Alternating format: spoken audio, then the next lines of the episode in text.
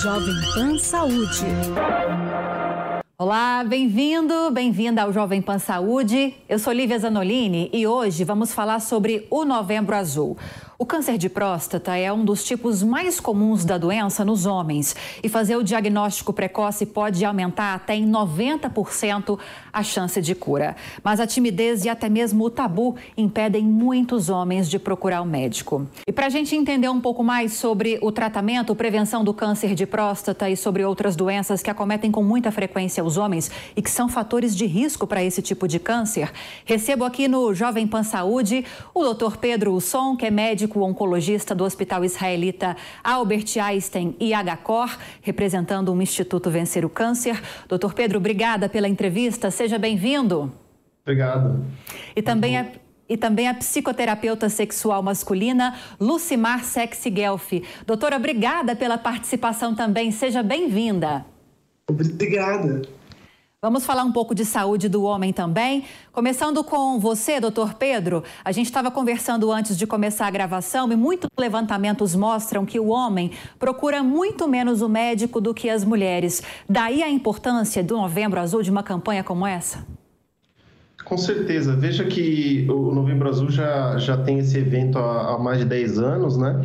E ao longo dos anos, o que a gente nota é que o, o evento vem se mudando e, na verdade, o foco na saúde global do homem vem cada vez se tornando mais importante. Então, lembra que os fatores de risco para câncer de próstata, como obesidade, ah, sedentarismo, dieta, prática de sexo seguro e outras coisas vem entrando também no papel do Novembro Azul. Então a gente também vai focar na parte de prevenção dos fatores de risco para o câncer de próstata e não só a, a, questão do rastreamento identificação do PSA e toque retal, acompanhamento com urologista, etc. Então é um mês bastante importante da saúde do homem uh, na parte também física e mental.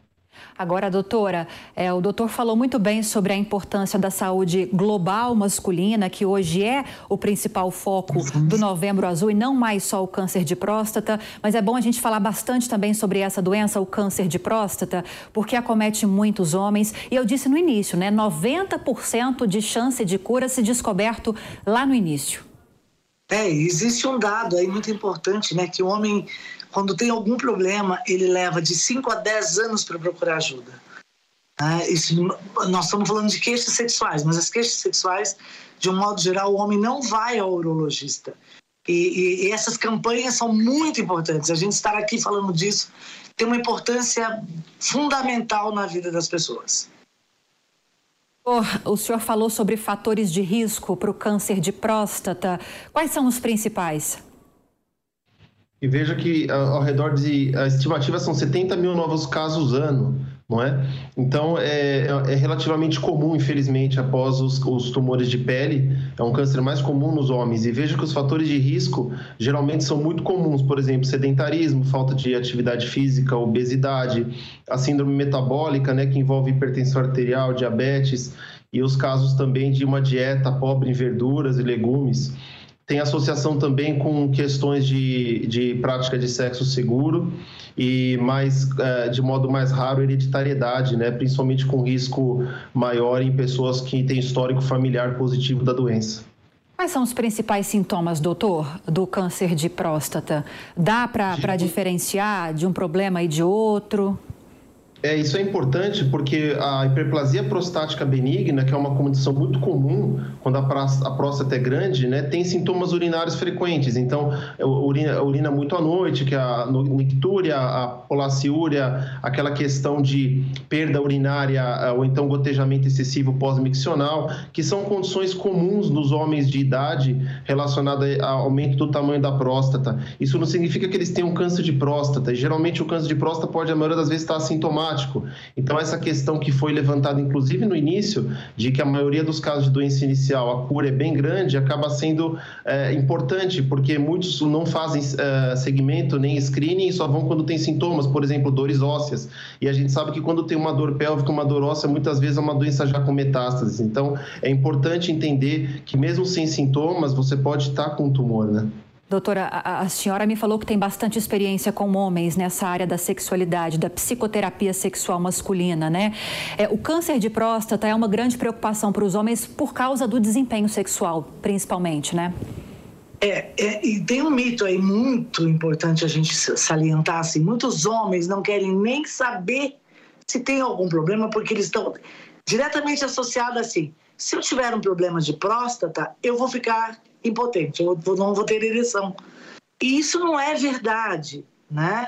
É, e muitos homens têm medo de fazer cirurgia, ou de procurar ajuda, ou de realmente começar com algum sintoma e ficar adiando como se isso levasse a algum problema sexual diretamente, né? E não é, não é diretamente ligado, né? A ter uma disfunção sexual. Mas sim, é, ter uma vida sexual plena e saudável evita e muito problemas de saúde de um modo geral. E existem trabalhos mostrando, pesquisas mostrando, tanto da Sociedade Europeia de Urologia como da Sociedade Americana de Urologia, alguns trabalhos que se você tem uma vida sexual plena, né, uma ejaculação de mais ou menos duas vezes por semana, você evita e muito problemas é, relacionados à questão é, de câncer de próstata, doenças prostáticas. Agora, tem muitas questões que vão além é, do câncer de próstata, outras questões, questões psicológicas também que interferem nesse ou levam a esse mau desempenho sexual. A gente vai falar sobre isso daqui a pouco, doutora. Eu vou voltar agora com o doutor Pedro, porque a doutora disse que talvez o senhor teria mais informações para a gente a respeito de idade em que se manifesta o câncer de próstata. É, é, nos idosos é, se manifesta com mais frequência, né, doutor? Mas um jovem pode ter câncer de próstata também? Como é que funciona isso? É, tem algumas questões interessantes baseadas na literatura. Quando você vê pacientes, por exemplo, com 70, 80, 90 anos, a incidência de câncer de próstata é muito comum. A grande questão é que a doença, na maioria desses pacientes, não vai causar problemas, no sentido de que o paciente eventualmente tem outras comorbidades, por exemplo, cardíacas e, e, e, da parte de metabólica, que são mais importantes do que o câncer de próstata na situação. Então, muitos pacientes nem precisam ou nem necessitam ser tratados.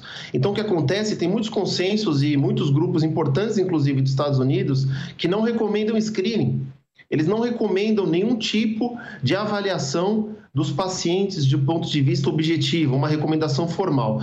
Mas, na verdade, o que a maioria faz, e no Brasil também os grandes centros fazem, é indicar, por exemplo, toque retal ou PSA, ou até exames de imagem para paciente acima de 45 anos com fator de risco. E aí os fatores de risco entra a questão é, de metabólica e sistêmica e histórico familiar forte. E aí você vai fazer uma avaliação no paciente jovem, acima dos 45 anos. Agora, geralmente, se você for considerar paciente sem risco, a partir dos 50 anos é, já é, já é indicado aí a, a passar no urologista, né? E ter pelo menos aí o exame de toque retal ou eventualmente o exame de PSA. Então pode acontecer em paciente mais jovem, mas é muito menos comum, tanto que até não se tem ao certo essa indicação da idade, apesar da maioria dos colegas aqui uh, no Brasil e, e nos centros de referência seguirem essas recomendações que eu comentei anteriormente sobre a realização desses exames para detectar o, a partir dos 45 partir anos dos 45... com fator de risco ou 50 Isso. todos, é. Com que frequência, doutor, nessas condições? Uma vez ao ano? Também não é claro, mas você pode, dependendo do caso, se tem algum tipo de alteração suspeita, pode-se fazer um segmento mais perto, ou então anual, ou pode até espaçar. Tem vários urologistas também que fazem uh, a cada dois, três ou mais anos, mas a primeira avaliação necessariamente é ideal que seja nessa idade. Agora, doutora Lucimar, além do câncer de próstata, a senhora falou que não tem essa ligação direta, mas tem a questão psicológica, né? Da pessoa desenvolver essa questão e ter um, mau desempenho sexual. Outras questões também interferem nesse bom desempenho, né? O que, que dá para levantar aqui para a gente agora? Olha, sexo é o quarto indicador de qualidade de vida. Isso nós temos que o quarto pilar, tá? Segundo a Organização Mundial de Saúde, nós temos que nos preocupar com trabalho, família, lazer e sexo. Sexo é importante porque você adoece menos, você tem menos problemas de próstata, menos problema cardíaco. E no menor sintoma de problema de ereção, que eu que trabalho com homens, a gente indica imediatamente que ele vá procurar um cardiologista. Então, assim, é, os problemas psíquicos são muito grandes. Hoje, na, na questão sexual, o medo do desempenho, o medo de doença, o medo. Então, nós estamos relacionando aqui o medo da doença, né? Esses pacientes que têm medo de estar, ah, estou com a próstata aumentada, é, vou ter que fazer uma, uma, uma, uma intervenção com o médico, eu vou ficar broxa. Então, assim, esse medo é, faz com que muitos homens não procurem ajuda. E, e nós temos diversas disfunções, né? Claro, a maior delas é, são os distúrbios ejaculatórios, né? mas nós temos a preocupação maior é com o distúrbio de ereção, é com a disfunção erétil. A terapia é fundamental nesse processo, doutora? Como que funciona? É, o, paci o paciente vem para mim já do urologista, encaminhado do médico dele, né? E a psicoterapia sexual, ela é de extrema importância porque esse homem inseguro, com medo, que não procura ajuda, é, com autoestima lá embaixo, que não consegue mais ter o desempenho, entra em depressão, que é uma das grandes problemas que a gente tem observado, né? É, e, e aí se perde todo o relacionamento, trabalha sem qualidade, perde qualidade de vida. Sexualidade está dire tá diretamente relacionada à longevidade, à saúde. Então, nós temos que nos preocupar bastante com isso. Você citou uma, uma, uma, pesquisa, um levantamento, doutora, sobre a relação da ejaculação frequente como forma de prevenção do câncer de próstata. Achei interessantíssimo esse dado. Dá para repetir para gente? É, muitos, é, muitas pessoas, assim, é, o que, que você tem que entender? Tanto a Sociedade Europeia de Urologia como a americana é, mostra esses trabalhos, e tem vários trabalhos mostrando que se você tem uma vida sexual plena, você não adoece. E principalmente para os homens, a questão da ejaculação. Então, a ejaculação é importante. E aí, pelo menos duas vezes por semana, você deveria ter uma prática sexual. Se você não consegue fazer isso com sua parceira, parceiro, ou eh, você deve fazer isso sozinho, né? E para que você tenha ejaculação. A ejaculação ela vai prevenir, tá mostrando os trabalhos que ela previne câncer de próstata e problemas cardíacos e outros problemas que está relacionado aí. Para você que está chegando agora ao Jovem Pan Saúde, já que estamos no Novembro Azul, o assunto desta semana é justamente a saúde masculina, com destaque para o câncer de próstata. E para nos explicar melhor sobre esse tema, estamos recebendo aqui no programa o Dr. Pedro Usson, que é médico oncologista do Hospital Israelita Albert Einstein e HCOR, representando o Instituto Vencer o Câncer, e também a psicóloga e psicoterapeuta sexual masculina, doutora Lucimar Sexy Guelfi. Muito obrigada obrigada mais uma vez pela participação de vocês. Agora, doutor Pedro, anteriormente você havia dito para nós que nem todo paciente que, que tem esse diagnóstico para câncer de próstata vai ter de passar por esse tratamento. Mas os pacientes que precisam passar, como é esse tratamento? É, uma coisa interessante só da parte do tabu que está sendo comentado, eu queria só levantar uma coisa em relação ao toque retal que é uma grande limitação entre, entre, entre os colegas, né? Uh, entre, entre homens e, e, muitas vezes até médicos homens, né? Eles não querem passar pelo toque retal, escolhem exame de imagem, por exemplo, faz ressonância ou ultrassom em vez de fazer o toque retal. E dados mostram que o toque retal ele tem a capacidade de detectar ao redor de 20% dos tumores localizados.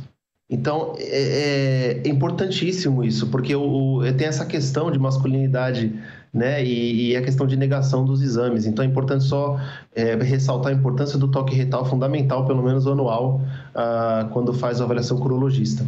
Doutor, antes de responder tratamento... a próxima pergunta, por que tanto tabu ainda, ainda hoje?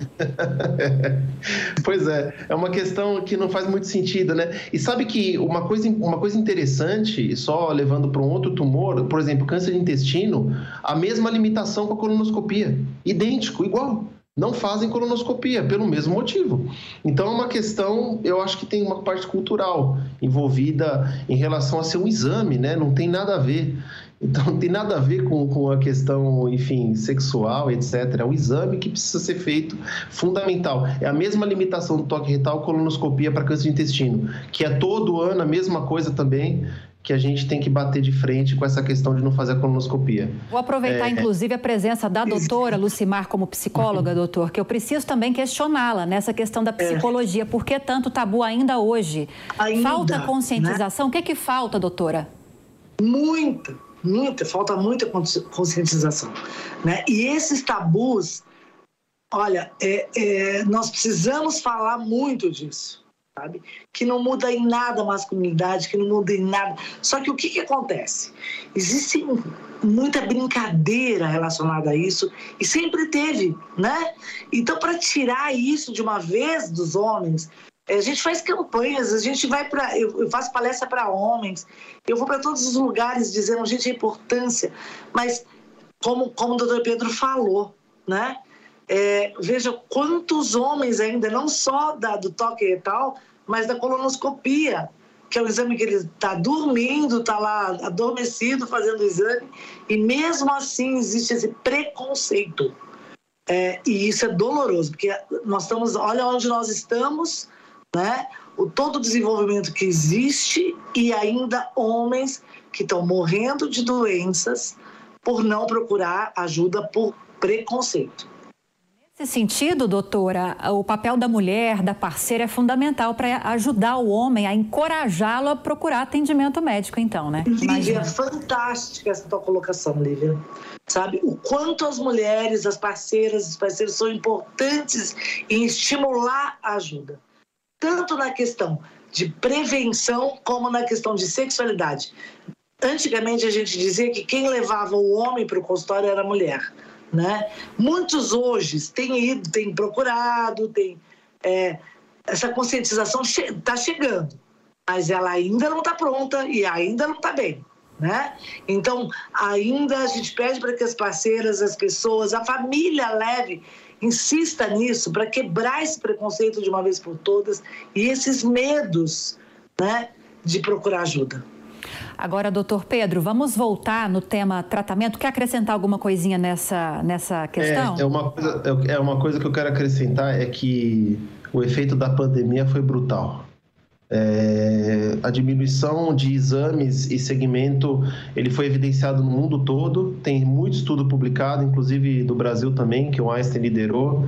Teve uma diminuição absurda de exames de rastreamento, mamografia, colonoscopia e, e passagens no urologista, ginecologista. Então, uh, o trabalho aqui é dobrado, não só na realização de exames de conscientização, mas a gente vai ter que correr atrás do prejuízo. A gente vai colher um aumento uh, importantíssimo de casos novos de câncer em 23, 24 e 25. Todo mundo já sabe, tem vários estudos e muitos países já estão se preparando no sentido de custo, porque vai ter um aumento brutal de doenças localizadas e de doença avançada, dos dois que são o que ficou por causa da pandemia. A gente vai diagnosticar em estádio mais avançado as doenças, infelizmente. Agora, em novembro, com toda essa conscientização, doutor, há uma maior procura por atendimento médico pelos homens? Faz diferença essa campanha em novembro? Eu acho que vai ser importante. É, as, as cirurgias, os procedimentos eletivos voltaram, não é? Nos hospitais apesar de estar tendo um novo, um novo aumento de casos de Covid agora, uh, os procedimentos voltaram e está funcionando normalmente. A gente vê que já está nos níveis normais, mas muitos pacientes, infelizmente, vão diagnosticar doença mais avançada do que poderia. Pois bem, agora vamos falar um pouquinho de tratamento. Doutor Pedro, eu havia questionado sobre esses pacientes que precisam, que têm indicação para tratamento contra eh, o câncer de próstata, como se dá esse procedimento? Pois é, você tem uma porcentagem grande de doentes que tem uma doença no estadio inicial, ou seja, uma lesão pequena ou muitas vezes nem visível, que foi identificada com uma biópsia randômica, é uma biópsia aleatória do órgão, tem um PSA baixíssimo e, e, uma, e uma graduação que a gente chama de Gleason, que é uma graduação histológica na biópsia, que diz de bom prognóstico. Esses pacientes muitas vezes não precisam ser tratados. Mas é importante saber que eles têm a doença para fazer um segmento próximo, né? um segmento ativo que a gente chama. Então, uma porcentagem grande de doentes, mesmo tendo a doença, eles não necessitarão ser tratados. Agora, tem alguns pacientes que precisam ser tratados. E se a doença é localizada, você tem duas opções: você tem o tratamento com a cirurgia e o tratamento com a radioterapia associada ao bloqueio hormonal, que na maioria desses pacientes com a doença localizada com intenção curativa é um tratamento curto, é um tratamento que tem começo, meio e fim, não é para sempre. E nesse período, claro, quando você faz um bloqueio hormonal, você vai diminuir a testosterona do paciente nesse período de seis meses, dois anos, dependendo do grau da doença. Mas é um tratamento de intenção curativa e definitiva. Então, geralmente, esses dois tratamentos é que se discute quando o paciente tem uma doença localizada. E aí vem a grande, o grande de medo, né? De impotência, de perda do libido. E, mas, na verdade, o medo do médico são as questões que vêm com o tratamento. Por exemplo, incontinência urinária, retite, que pode dar uma inflamação no reto pela radioterapia. Então, às vezes, é, tem uma distorce entre o, o medo do médico dos efeitos colaterais e do paciente, né? Em relação ao que vai acontecer. Mas a maioria dos pacientes são tratados e passam muito bem, são curados e, e não tem grandes efeitos. Agora, doutora Lucimar, o doutor Pedro tocou mais uma vez no assunto medo diante da doença. Nem é pela gravidade, pelo diagnóstico, mas o medo de encarar a doença e principalmente os desdobramentos que pode ter, que ele teme que tenha Sim. nesse campo sexual, né? Então, esse acompanhamento é. psicológico também é muito importante, né? Não, então, e, e, o que acontecia, nós, evoluiu muito, né? A cirurgia evoluiu muito. Tanto os tratamentos menos evasivos, os evasivos os cirúrgicos, evoluíram muito. Né? A urologia deu um, um salto aí, né? E aí, o que, o que acontece é que hoje, né, praticamente não se tem lesão, não se faz lesão de, de, de, de, de músculo, ou seja, quando é, como o doutor Pedro falou, quando é localizado, quando é pequeno. Então, por que o medo desse tratamento ainda? É porque ficou se falando a vida inteira de que quem tem problema de próstata vai ter problema de sexual, vai ter problema de disfunção erétil, não vai ter ereção. E o que acontecia lá atrás, realmente, Lívia, era que os caras diziam assim para o paciente: olha, você prefere morrer de câncer ou ficar broxa? Ou seja, e aí o paciente tinha que optar. Era uma coisa louca né? O que acontecia muitos, há muitos, há muitos anos lá atrás. Então, isso mudou completamente. Homens que estão nos escutando aqui, é importante vocês saberem que não tem, não interfere. A grande maioria dos, dos tratamentos, e mesmo as cirurgias, não afetam a, a parte sexual, sabe? E vai se ter uma evolução depois boa. É, como o doutor Pedro falou, ah, nós vamos fazer uma, tipo, uma castração hormonal durante um tempo para poder, num determinado tipo de, de tratamento, né? Mas depois esse homem vai se recuperar, vai estar tudo bem, e hoje tem inúmeras alternativas. Então, não, não se deve mais ficar esperando em casa e com esses medos psíquicos, esses medos que existem hoje ainda. Agora, doutor Pedro, no começo do programa a gente falou sobre prevenção, né? Hábitos de vida saudáveis como forma de prevenir a doença. Qual que é a efetividade da prevenção para se evitar a doença? Dá para mensurar isso? É, assim, a gente sabe muito bem que, por exemplo, cigarro é, tem um efeito deletério, então cigarro não tem níveis seguros de consumo. É, a dieta rica em carne vermelha também ela tem um efeito ruim Idealmente tentar comer verdura, legumes, o máximo de porções ou três porções ao dia. E a questão de atividade física é fundamental. Ah, a gente tem que fazer mais esporte, todo mundo, né? A sociedade evolui para uma, uma questão de sedentarismo gravíssima. E se a gente tentar fazer pelo menos 30 minutos de atividade física por dia, então 30 minutos com foco em atividade física. E eu sempre falo com meus pacientes, eu acho engraçado que você fala para fazer atividade física. Não, doutor, mas eu corro o dia inteiro no escritório, né? o meu trabalho é super ativo, não, mas isso não é esporte. Esporte é você pegar 30 minutos, uma hora do seu dia e fazer atividade física mesmo e focar nisso. Então, isso é diferente, você separar aquele tempo do dia e todo dia fazer atividade física. Eu acho que são coisas importantes para a gente levar em consideração. Perfeito. Agora a gente está caminhando para os últimos minutinhos do Jovem Pan Saúde e eu deixo esse finalzinho para as recomendações e orientações finais. Começando com você, doutora Lucimar. Olha, eu gostaria de deixar aqui que esse é um canal maravilhoso que a gente distribui, então, que os homens procurem ajuda e que a sexualidade, gente, não afeta. Então, nós estamos aqui falando de câncer de próstata, novembro azul, é, e todas as campanhas são para que esses homens procurem uma prevenção, procurem ajuda no menor sinal, ou quando não tem sinal, façam a prevenção. Né? Isso vai evitar problemas.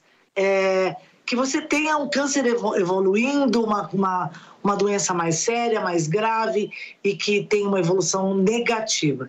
Então, a sexualidade, e é importante dizer que a sexualidade plena, a sexualidade com qualidade, a, e nós falamos aqui da ejaculação, de você manter uma vida sexual saudável, evita e muito os problemas é, prostáticos, da próstata, cardíaco, de depressão.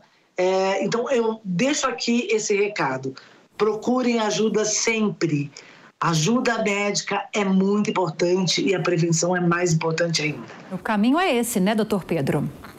Exato. Eu agradeço o convite, parabenizo vocês pelo programa incrível e eu acho que o que tem que ficar de, de mensagem é todo homem buscar aconselhamento e segmento médico a partir dos 50 anos todos, pelo menos uma consulta urologista e segmento e se, e se tiver fatores de risco, a recomendação atual é 45 anos, primeiro histórico familiar, para você fazer pelo menos o seu, o seu, primeiro exame. E uma coisa importante hoje em dia, a, a gente brinca, né? O, o genoma está liberado, né? Então tem que fazer teste genético, aproveitar para ampliar o acesso a teste genômico de hereditariedade em todos os pacientes. A maioria dos centros já estão progredindo e evoluindo para isso, porque se você só sabe, consegue prevenir mais precoce se você sabe quem tem a variante gênica. Então a gente precisa entender e também perder o tabu de fazer testes genômicos, tá? A gente tem que evoluir também nesse aspecto. Perfeito. O tema do Jovem Pan Saúde desta semana foi Novembro Azul, a saúde do homem em foco. E para falar sobre isso, a gente recebeu o Dr. Pedro Usson, que é médico oncologista do Hospital Israelita Albert Einstein e HCOR, representando o Instituto Vencer o Câncer. Doutor, seja sempre muito bem-vindo. Obrigada pela participação. Obrigado. E também conversamos com a psicóloga e psicoterapeuta sexual masculina Lucimar Sexy Guelfi. Doutora, ótimo recebê-la aqui. Seja sempre muito bem-vinda. Obrigada. E o Jovem Pan Saúde fica por aqui. Como sempre, agradeço demais a sua companhia. Espero que tenha gostado do programa de hoje. E lembrando que se você tiver alguma dúvida ou sugestão de outros temas, é só enviar um e-mail para a gente. saúde.jovempan.com.br. E para rever essa e outras entrevistas, é só acessar o canal Jovem Pan Saúde e também o aplicativo da Panflix para Android e iOS. Um grande abraço para você e até a próxima. Jovem Pan Saúde.